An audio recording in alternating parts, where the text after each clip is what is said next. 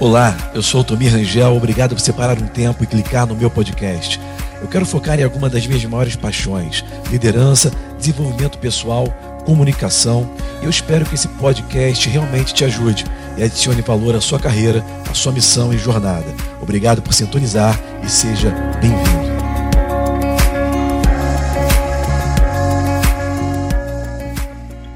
Dia, Brasil. Bom dia, amigos. Bom dia, pessoas que estão nos acompanhando pelo nosso, pela nossa reunião ao vivo aqui da Guia Church. É um prazer estar com vocês em mais um domingo, mais uma reunião online.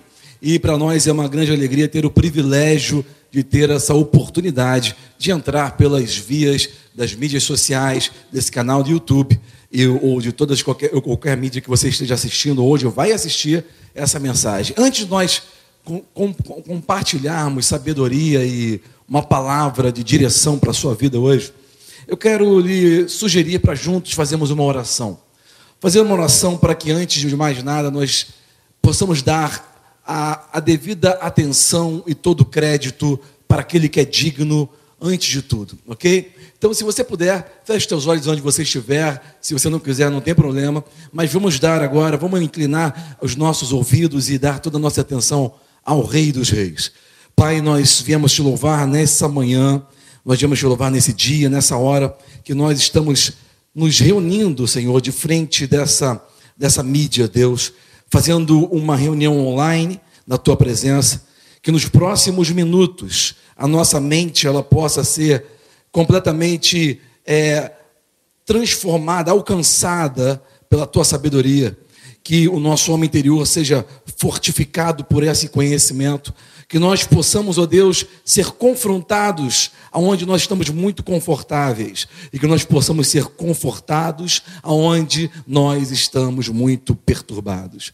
Senhor, pela autoridade do nome de Jesus, eu venho declarar sobre a vida de todas as pessoas que estão ouvindo a minha voz agora, que todas as armas do inimigo contra a sua vida estão caindo por terra e vão ser desvendadas e descobertas. Inimigo descoberto é inimigo vencido.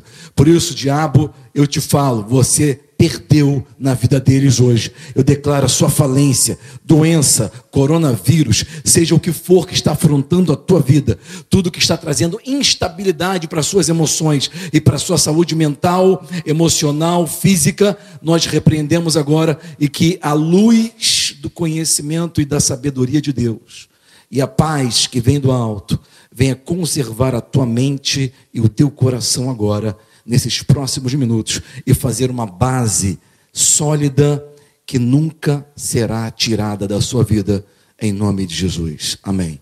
Se você crê, diz amém aí na sua casa, onde você estiver agora. Então vamos lá, vamos juntos é, entrar um pouco aqui e aproveitar os próximos minutos para meditarmos, prestarmos um culto racional, né? A palavra culto, ela literalmente significa nós estamos cultuando, nós estamos é, literalmente aprendendo enquanto adoramos, ok? Por isso, Paulo, o apóstolo, diz culto racional. Não basta apenas você ficar sentindo o arrepio do braço, né? Não basta apenas você gostar do ambiente. Você precisa, a sua mente precisa mudar em alguma coisa. Você precisa alinhar a sua maneira de pensar, porque a sua mente vai decidir para onde vai a sua vida. Para onde a mente vai, a vida segue, já dizia o rei Salomão. Quero que você acompanhe comigo que está escrito lá no livro dos começos. Nós estamos enfrentando um momento na nossa vida, né, na história da, do Brasil e na história do mundo, né? Algo atípico que vai ficar marcado na história. É, eu nunca vi na minha, nos anos que eu tenho de vida momento como esse. Talvez muitas pessoas não passaram por isso, né? Algo que parece é, como um estado de guerra, né? É, um sentimento, às vezes, até de estado de sítio, né? Você, às vezes, fica sentindo como se estivesse refém, não é verdade? É, nós temos no mundo inteiro, é, ou parte grande do mundo, essa ameaça que chamam de Covid-19, o coronavírus, que é um vírus que está aí e falam dessa pandemia. E aqui no Brasil nós temos alguns agravantes, é, agravantes que eu digo em termos de administração pública. É, eu não creio que no Brasil o agravante está na saúde. Eu creio que nós estamos enfrentando, além do problema do vírus, nós estamos enfrentando um problema ainda maior de uma guerra institucional que nós estamos inseridos, né? É uma guerra entre poderes políticos. Existe até um ditado na política muito antigo que diz que na política nunca se desperdiça uma crise, não é verdade? Então, infelizmente, existe pessoas que ainda estão aí no poder, né, nos seus mandatos públicos, que estão, vamos dizer assim, é, tomando decisões que podem causar prejuízos ainda maiores do que a, a, a ameaça do vírus. Né? Eu não quero entrar muito nesse, nessa, nessa vertente, nessa, nesse momento aqui no culto, mas o fato é que o, o, o vírus ele não lê PowerPoint essa história dos governadores aí botarem, estenderem cada vez mais essa, essa, esse isolamento, como se o vírus tivesse lendo o PowerPoint dele. Não existe dados científicos para isso, gente. Qualquer infectologista sério sabe que todo vírus ele precisa cumprir o seu ciclo para que todos fiquem imunes, para que aquilo, aquela epidemia se acabe, não é verdade? Como qualquer outro vírus que veio antes, aconteceu da mesma maneira. Mas nós sabemos que existem interesses por trás, como eu falei, não vou entrar nisso. A questão é o seguinte: muitas pessoas estão empobrecendo. E muitas pessoas estão gastando as suas economias. Alguns já não têm mais da onde tirar e o que fazer. Qual é a nossa posição? O que a Bíblia diz acerca disso? O que Deus tem a dizer? Sabe, Deus já tem algo a dizer desde o começo. Se você for analisar desde o começo. E nós vamos ver aqui rapidamente uma análise bem rápida do que a Bíblia fala acerca disso. Deus, ele desde o começo, na criação do homem, na formação, ok? No propósito, no objetivo original, ou no, no objetivo principal do ser humano, Deus já vem falando sobre isso. Eu quero ler com vocês então em Gênesis capítulo 1, versículo 26, que talvez seja um dos versículos mais importantes da Bíblia. Para mim, o capítulo 1 e capítulo 2 de Gênesis, que é o livro dos começos na Bíblia, ele já explica todo o que e o como nós fomos criados, para que nós fomos criados, o que ele nos deu e como nós devemos fazer, como nós devemos proceder. Capítulo 1, versículo 26 de Gênesis diz assim: Disse Deus: façamos o homem a nossa imagem conforme a nossa semelhança, e domine sobre os peixes do mar, e sobre as aves dos céus, e sobre o gado, e sobre toda a terra, e sobre todo réptil que se move sobre a terra. Algo que eu acho interessante é o fato de Deus, antes de nos conceder o domínio, ter nos concedido a sua imagem. E a palavra imagem literalmente significa ser da mesma classe de Deus, ou seja, receber o seu caráter moral. Em outras palavras, você não pode ter o domínio de algo antes de você ter o caráter, antes de você ter moral para administrar aquilo. Fica aqui uma dica para você. Mas entenda que depois de nos dar a sua imagem, a sua semelhança, que literalmente em hebraico significa funcionalidade, nós funcionamos como Deus, por isso que nós temos que entender Deus de acordo com a sua palavra e começar a nos enxergar através dele. Perceba que ele, a primeira coisa que ele deu para o homem, ou o, o, o mandato que ele deu para o homem de domínio, ele diz assim: é, façamos homens à nossa imagem vamos dar o nosso caráter moral, ele vai funcionar como nós, para que ele possa dominar. Olha o que o começo diz. Essa lei, esse princípio, essa primeira lei, algo atemporal, todo ser humano tem dentro de si isso. Por mais intelectualizado ou menos, ou por mais que você tenha acesso ou menos, todos os seres humanos da face da terra têm dentro de si esse mandato. O que, que é isso? Deus, ele deu ao ser humano o seu caráter, a sua moral, deu para o ser humano o, o, a, a, a sua imagem e semelhança para que ele pudesse dominar. E o domínio que ele deu foi sobre peixes, sobre aves, gado, sobre répteis, sobre toda a terra. Você vai concordar comigo que Deus deu o domínio para o homem sobre todos os recursos da terra. E eu quero que você troque essa palavra domínio pela palavra administração. Deus deu a administração para o homem. A terra é dele, mas ele deu o mandato de administrar a terra para o homem. Qual é o objetivo principal do homem na terra? Administrar. Tem muitos cristãos, e eu estou cansado de ouvir isso porque eu cresci no meio do mundo da igreja, que falam assim: eu nasci para adorar a Deus. Você não nasceu para adorar a Deus. Você que fala isso, você não está lendo a sua Bíblia, ou se leu, ainda não entendeu, está entendendo agora. Veja, você nasceu para administrar os recursos da terra. Todo ser humano está adorando a Deus quando administra bem os recursos da terra. Adoração em hebraico literalmente significa trabalho. A palavra adoração em hebraico ela vem da palavra trabalho, da palavra lavrar, da palavra domínio. Nós fomos criados, todo ser humano, é sabe, quando você vai num manicômio, que é o lugar onde tem pessoas com doenças mentais, pessoas que estão é, mentalmente debilitadas, você vai perceber que as pessoas ficam sem fazer nada.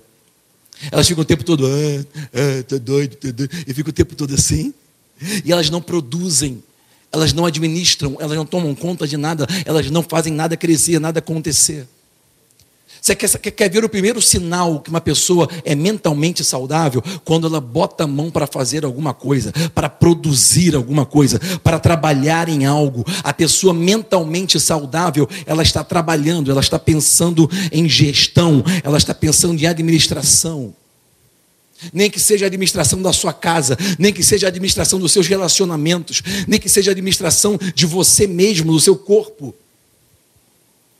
Então vamos lá. Qual é o objetivo principal do ser humano? Por que, que ele foi criado? Para administrar. Eu estou fazendo uma base para que você tenha o um entendimento e a sabedoria depois possa ser aplicada através desse entendimento. Principal missão do homem é o domínio, é a administração sobre os recursos da terra. Aí você vai ver lá no último livro da Bíblia, chamado em inglês de Revelações. Em português nós temos o nome de Apocalipse. Ok? Quem escreveu esse livro foi um dos discípulos de Jesus, que virou apóstolo, chamado João, aquele que morreu mais velho, foi até a velhice. João, ele escreveu revelações acerca dos céus e dos fins do tempo. E nessas revelações você vê João falando assim: Eu vi, e ele viu a glória, ele viu o planeta invisível de Deus com a sua administração, o reino dos céus e a administração do reino de Deus lá nos céus. Ele viu como que Deus administrava e como as coisas são lá. E a Bíblia diz que ele relatou, ele deixou registrado dizendo que as ruas eram de ouro. E os portais, os portais eram feitos, talhados de pedras preciosas. E o rio, o rio é o rio de vida, era como um rio de cristal. Você está percebendo a riqueza e a abundância? Quando perguntaram a Jesus como nós deve, deveríamos orar, o mestre respondeu: ore assim, seja feita a sua vontade, assim na terra como ela é feita nos céus. João viu como é feita nos céus, a abundância que é feita nos céus. Então, como que Deus planejou para que o homem tivesse o domínio na terra? O plano de Deus para que o homem tivesse domínio na terra foi para que ele estendesse ou expandisse o propósito da abundância, da excelência. Eu quero que você entenda algo muito importante aqui. Deus nunca te dará uma instrução sem que Ele dê junto uma estratégia. Escuta isso. Deus nunca vai te falar o que fazer se Ele também não te falar como fazer. A instrução de Deus sempre vem com uma, como uma estratégia, com uma estratégia. Pula para o versículo 29 desse capítulo 1 de Gênesis. Deixa eu ler com você, tem tanta, tem tanta riqueza de detalhes, tem tanta informação, conhecimento e sabedoria para nós aplicarmos em nossas vidas em cada versículo, mas eu tenho que pular para o benefício do tempo. Deixa eu te mostrar algo no versículo 29 que diz assim: E disse Deus: Eis que eu tenho dado toda erva que dá semente.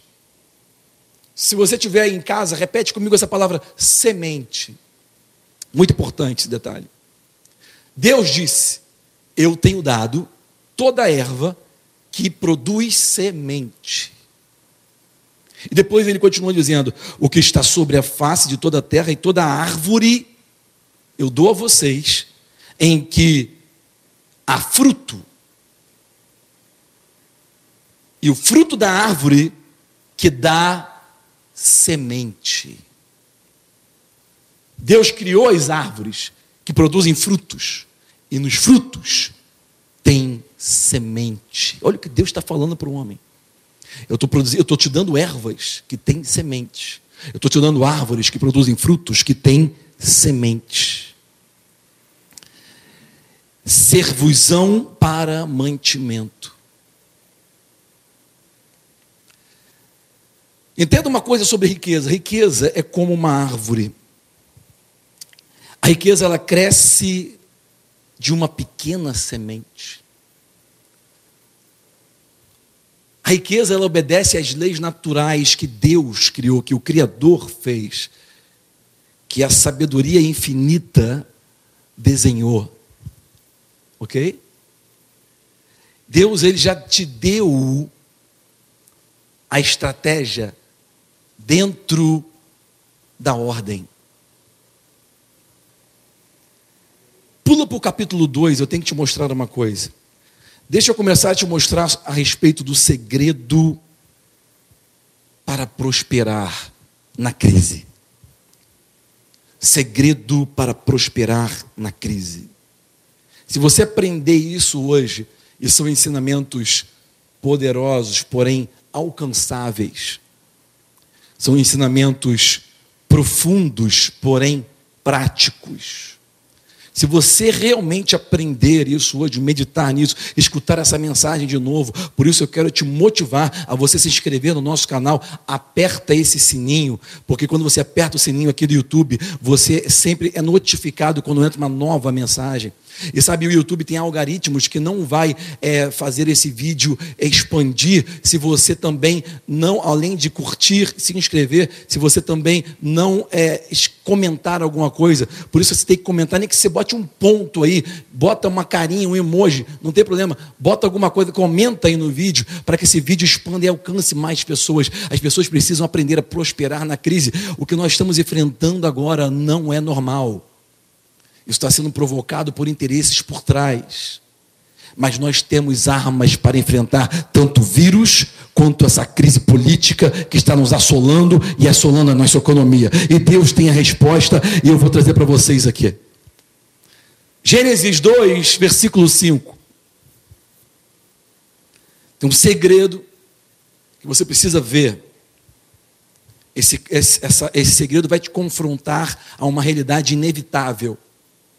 Diz assim a palavra: toda planta do campo, que ainda não estava na terra, e toda a erva do campo ainda não brotava, porque ainda o Senhor Deus não tinha feito chover sobre a terra.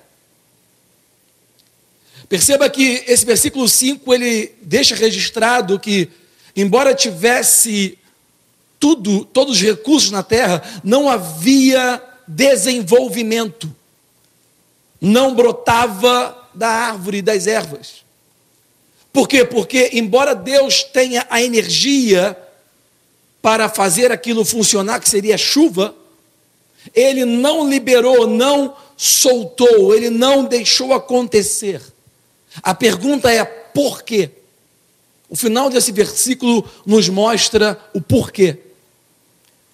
E ele fala assim: porque não havia homem para trabalhar a terra.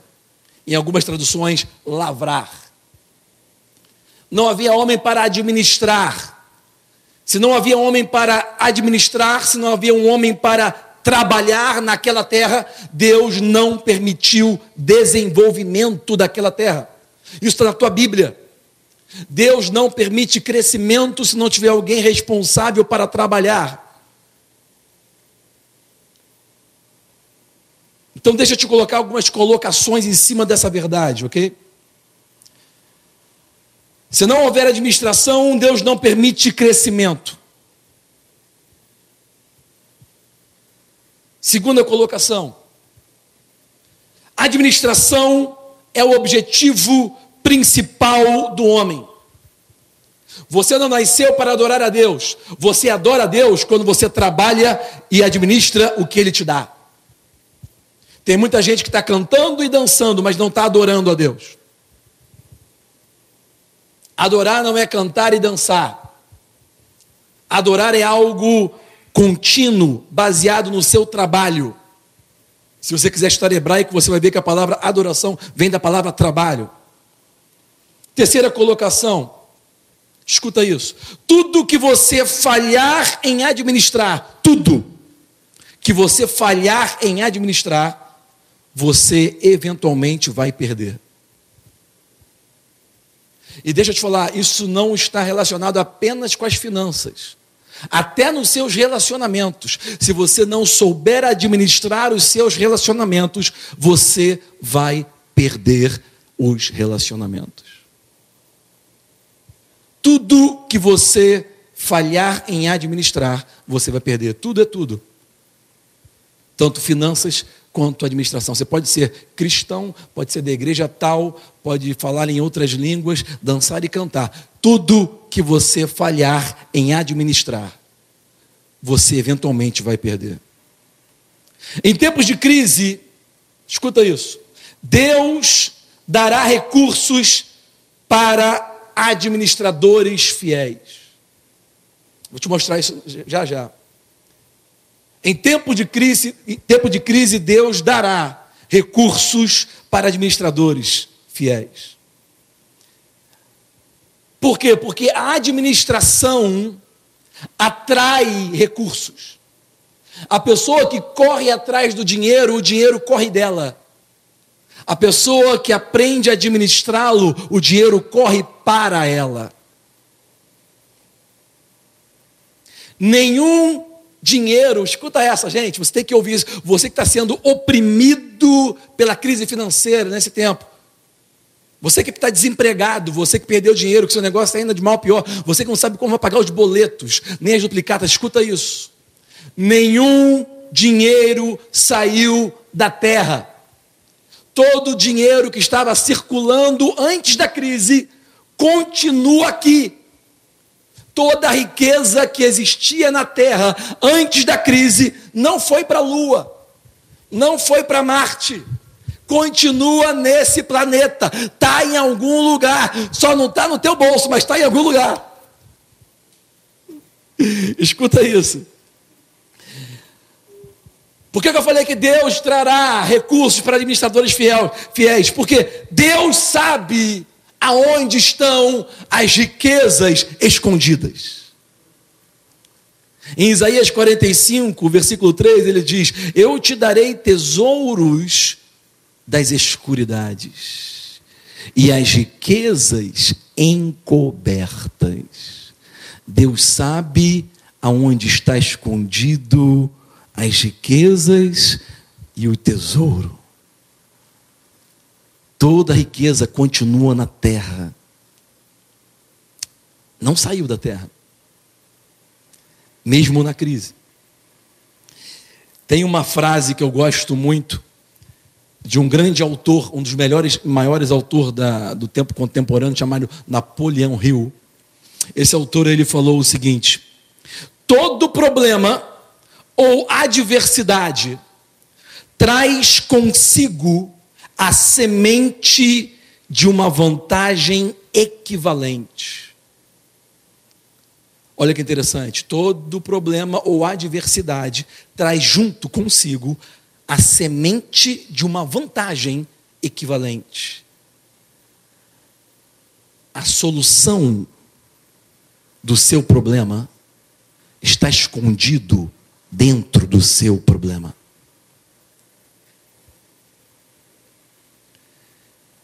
Então Deus não te dará, e eu quero falar isso com cristãos agora, pessoas que são devotas, pessoas que estão sempre em oração, clamando a Deus é, para as coisas, ok? Você que está sempre clamando a Deus, traga, Senhor, as minhas necessidades, traga, Deus, venha cumprir. Eu nunca vi um justo padecer. Você que está sempre orando assim, escuta esse detalhe baseado nessas verdades que nós acabamos de ler, escuta isso. Deus não te dará o que você orou, Ele te dará o que você consegue consegue administrar. Se Deus desse tudo para todo mundo que ora, você já teria tudo o que você tinha pedido. Por que, que você pediu e ainda não recebeu? Porque você não está pronto para receber. Você não é capaz de administrar o que você pediu. Tem muita gente pedindo algo grande, mas se esse algo grande chegar na tua mão, você vai perder tudo eventualmente por falta de administração. É por isso que Deus, que é um excelente administrador, o administrador de tudo que há e que ainda vai ser, ele não vai colocar na mão de alguém que ele, que ele sabe que não tem a capacidade de gerir. Se você for ver as parábolas, tem uma parábola que Jesus disse acerca dos talentos. E talento, gente, não é dançar e cantar, talento é dinheiro. E Jesus mostrou isso na sua parábola, ok? E na parábola dos talentos, é, a, a Bíblia deixa registrado que ele deu para um é, cinco, deu para outro dois, deu para outro um talento de acordo ou conforme a capacidade de cada um. Perceba que a Bíblia não fala quanto que aquele que, que recebeu cinco pediu. A Bíblia não fala se aquele que recebeu dois pediu dois, ou pediu dez, ou pediu vinte. Mas a Bíblia diz que Deus deu dois para ele, porque era a capacidade dele, era dois. E para aquele que deu um, Deus deu para ele um, porque era a capacidade dele. Deus não tem preferidos, ok? Deus vai te dar de acordo com a sua capacidade. Porque você foi criado para administrar algo. Se você não tá, se você não tem capacidade para gerir aquilo, Deus não vai te dar mais do que aquilo. Se não tem vasilha, não adianta. Se a vasilha não tiver vazia, tiver preparada para receber, não adianta. O óleo não multiplica. Quem está me seguindo? Tem gente falando amém lá em casa. então, gente, nós amamos orar por coisas. O cristão ama orar por coisas. Mas entenda isso. Deus está protegendo as coisas de você. Você está orando pela coisa, mas Deus está protegendo aquela coisa de você. Porque se você botar a mão naquela coisa, você destrói aquilo. Te dou um exemplo. Sabe aquela loteria que você sempre aposta e nunca consegue acertar? Deus está protegendo a loteria de você. Você ora pedindo a Deus para acertar na loteria, até hoje não acertou, por quê? Porque Deus não vai te dar um dinheiro de loteria para alguém que não consegue nem administrar o próprio dízimo.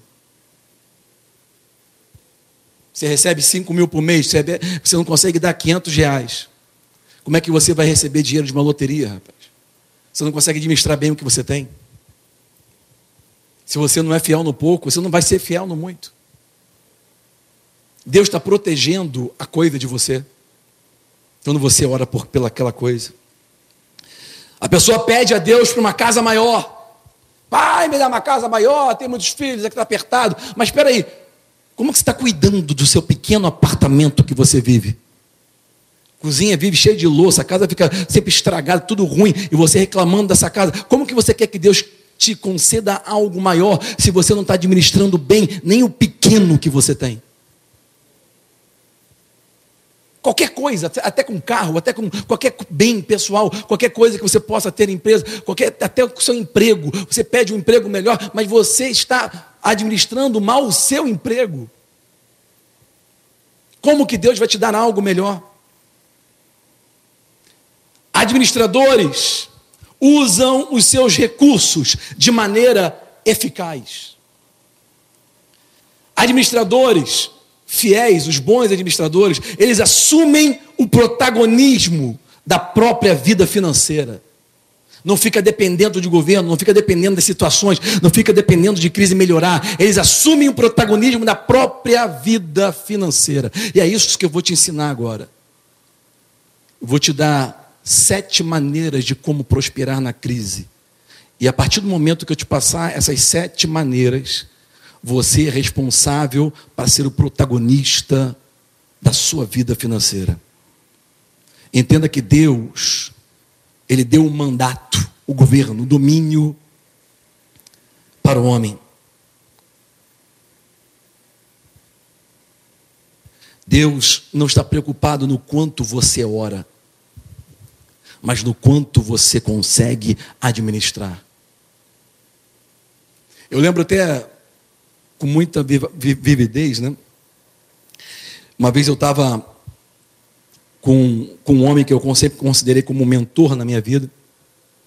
Eu estava aqui num hotel no Rio de Janeiro. Nós iríamos, eu, eu iria participar de uma reunião com ele. Na verdade, a reunião era entre ele e um outro americano. E ele me convidou para participar da reunião como testemunha.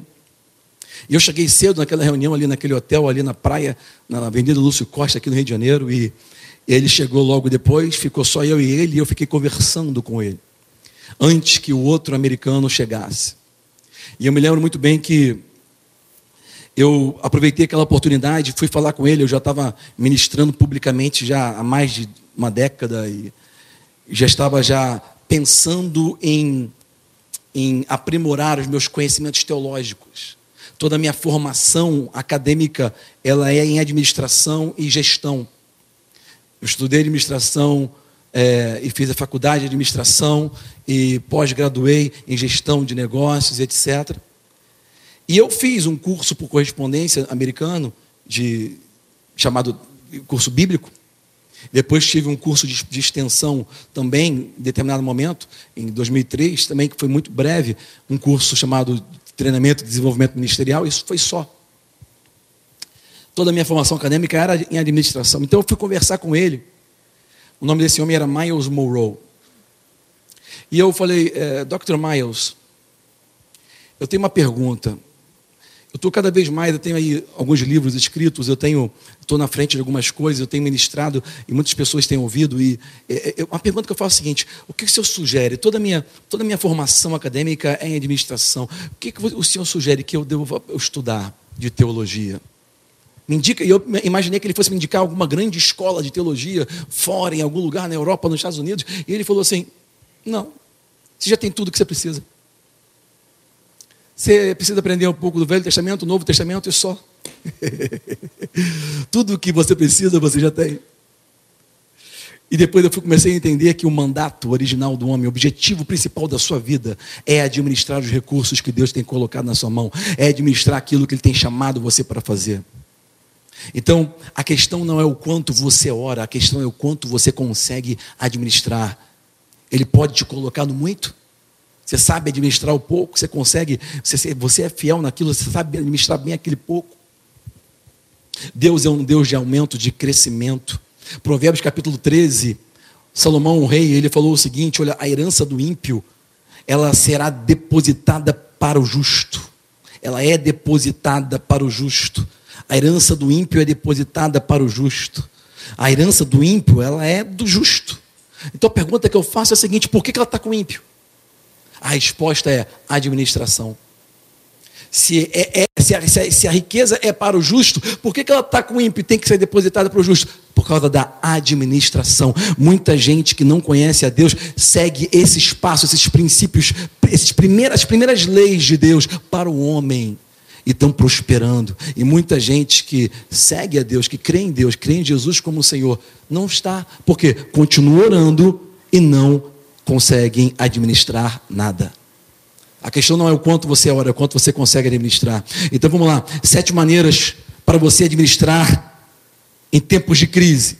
Primeira, Escreve aí, você que está em casa, aproveita que você está em casa, sai dessa cama aí, pega um caderno, escreve, ou no, no seu tablet, faz alguma coisa. Fica só escutando, não, não, não fica achando bonito, não. Faz alguma coisa, escreve e depois pratica, ok? Primeiro ponto, vamos lá. Determine o que você precisa. Isso é sua responsabilidade. determine, escreve, faça uma lista do que você precisa. Escuta, eu não estou dizendo para você escrever o que você quer. Eu estou dizendo para você determinar o que você precisa. Muito do que você quer, você não precisa. Vou falar de novo. Muito do que você quer, você não precisa. Eu conheci um homem. Vou evitar de dar muita característica para você não reconhecer ele. É. Muitas pessoas conhecem ele aqui. Eu conheci um homem que ele se mudou de um estado para o outro. Ele estava apertado financeiramente. As pessoas o ajudaram em tudo. Mas ele era um profissional de uma, uma certa área. E ele, de repente, eu fui lá no apartamento dele, na casa dele, e não tinha nem um sofá para ele sentar com a família. Não tinha nem um sofá. Mas depois eu percebi que ele tinha iPhone, MacBook. Eu percebi que ele tinha um PlayStation de frente da televisão. Ele tem, tinha tudo isso, mas não tinha um sofá. Ou seja, ele estava dando prioridade para o que ele queria e não para o que ele precisava. Aldo, você não sabe se ele precisava do MacBook para trabalhar. Lá no trabalho dele eu conhecia, tinha computador. Aquilo era um extra, aquilo era algo que trazia luxo, conforto. Ok? Então, primeiro ponto. Determine o que você precisa.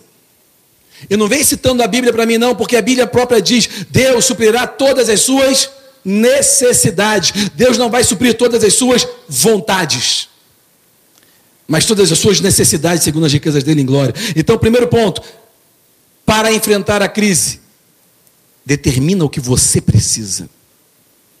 Tem gente que nem sabe o que precisa. Pede ajuda do Espírito Santo. Ponto número dois. Escreve aí.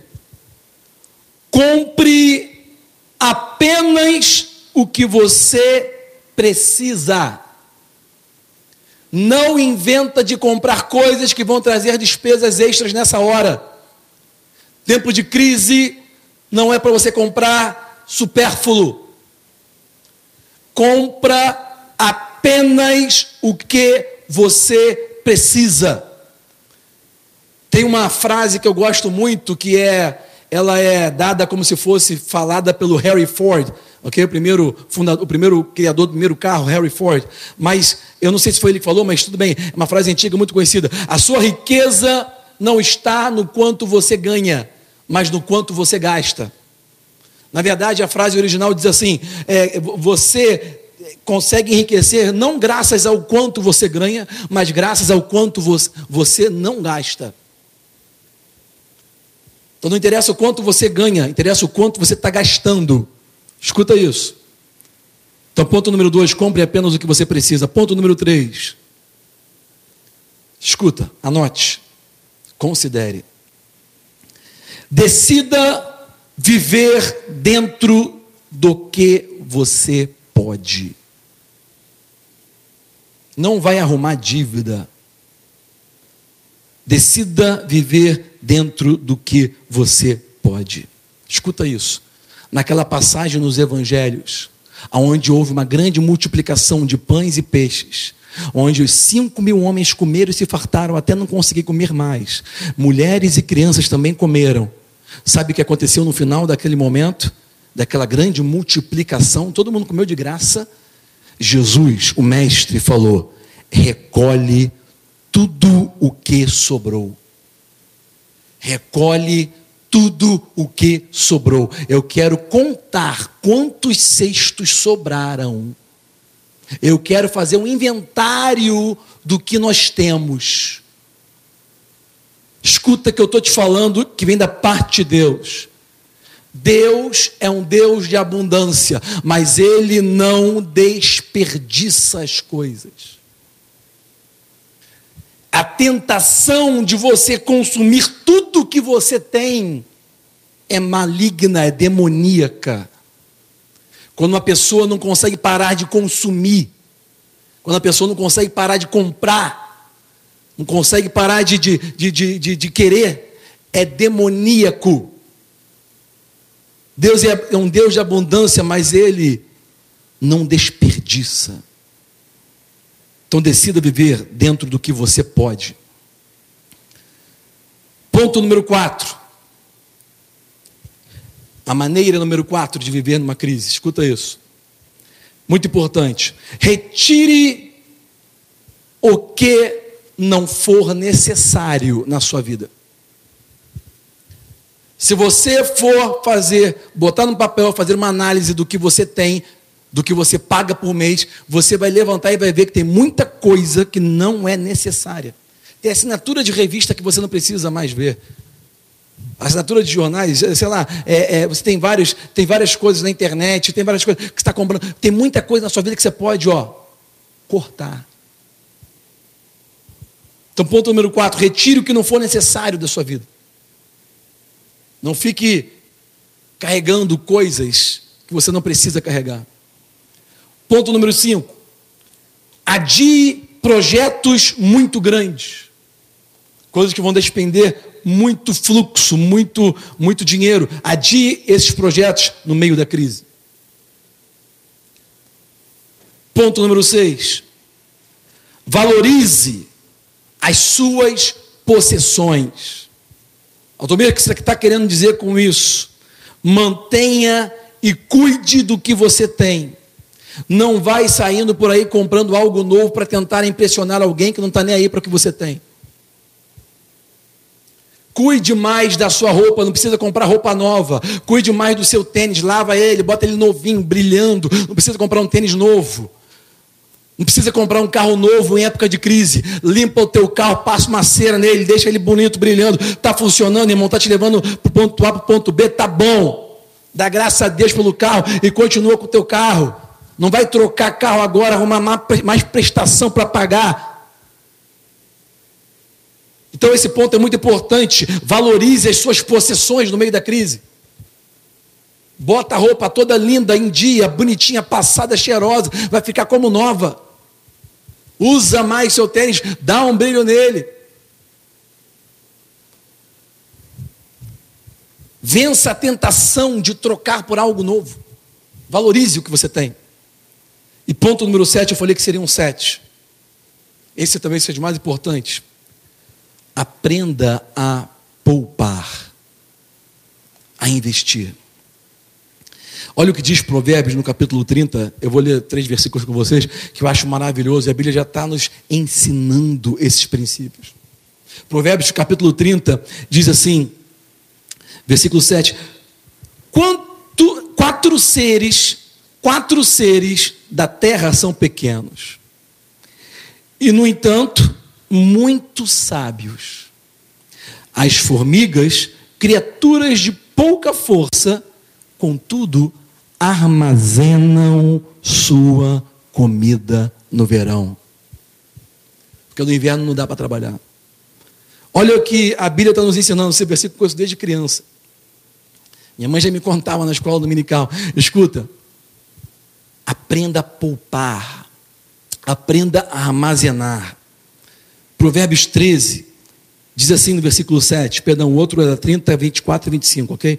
Provérbios 13, versículo 7 diz assim: é, alguns fingem, isso, aqui é ótimo para essa nossa região aqui, na Barra da Tijuca, escuta isso aqui. Alguns fingem que são ricos e nada têm. Outros fingem que são pobres e têm grande riqueza. Você não precisa sair por aí mostrando para os outros o que você tem. Quem tenta mostrar o que tem, na verdade, não tem.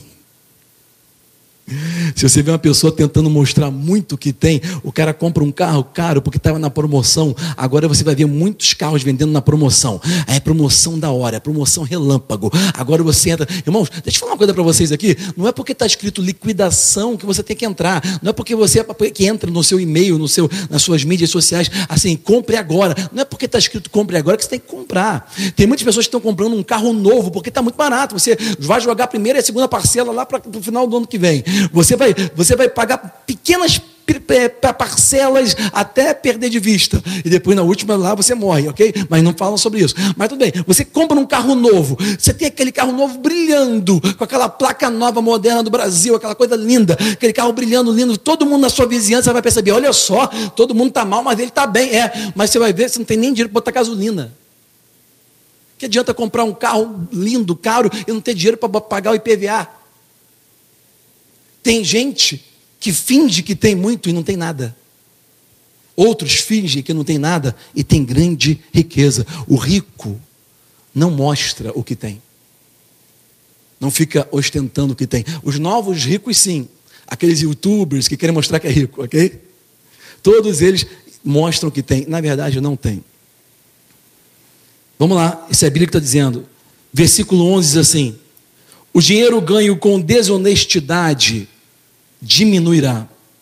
Mas olha o que ele diz: Mas quem ajunta aos poucos terá cada vez mais. O que é isso? Administração.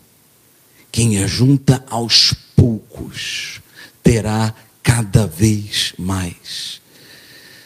Eu peço a Deus que essa palavra e esses versículos e esse entendimento venha gerar na sua vida uma sabedoria. O conhecimento é saber o que fazer, a sabedoria é saber como fazer. O conhecimento é informação, a sabedoria é aplicação. Que você possa usar esse conhecimento, essa informação e aplicar da maneira correta na sua vida. Analise, escute essa mensagem de novo aqui no YouTube e outros lugares. Escuta, é, é, manda para alguém, compartilha. É, é, nós precisamos meditar. Às vezes parece ser simples, mas você vai perceber que quando você analisar e botar no papel, você vai perceber que as suas riquezas estão nas pequenas coisas, estão nos fragmentos, coisas que você, se deixar de comprar, se deixar de fazer, no final você vai ter um grande ganho, e ao longo do tempo você vai ter milhão, se você analisar isso, é que hoje nós não estamos aqui para fazer um seminário apenas prestarmos um culto a Deus. E eu quero que essa sabedoria entre em você, na sua casa, sobre a sua mulher, seus filhos, sobre a sua vida. Eu quero que você veja os seus negócios e as oportunidades de uma maneira diferente. Por isso, eu quero convidar já todo o pessoal, nosso time maravilhoso de, de música que nós temos aqui na guia Worship. Nós vamos terminar aqui com uma adoração. E logo depois dessa música, que nós vamos estar fazendo um bom trabalho para Deus, eu vou convidar o pastor Franklin para ele fazer uma oração sobre a sua vida. Sejam abençoados na prática da palavra. Preste atenção: melhor é ser um praticante do que um mero ouvinte. Não apenas anote o que você recebeu hoje, pratique aquilo que você recebeu. Isso vai fazer diferença na sua vida. Sejam abençoados na prática da palavra.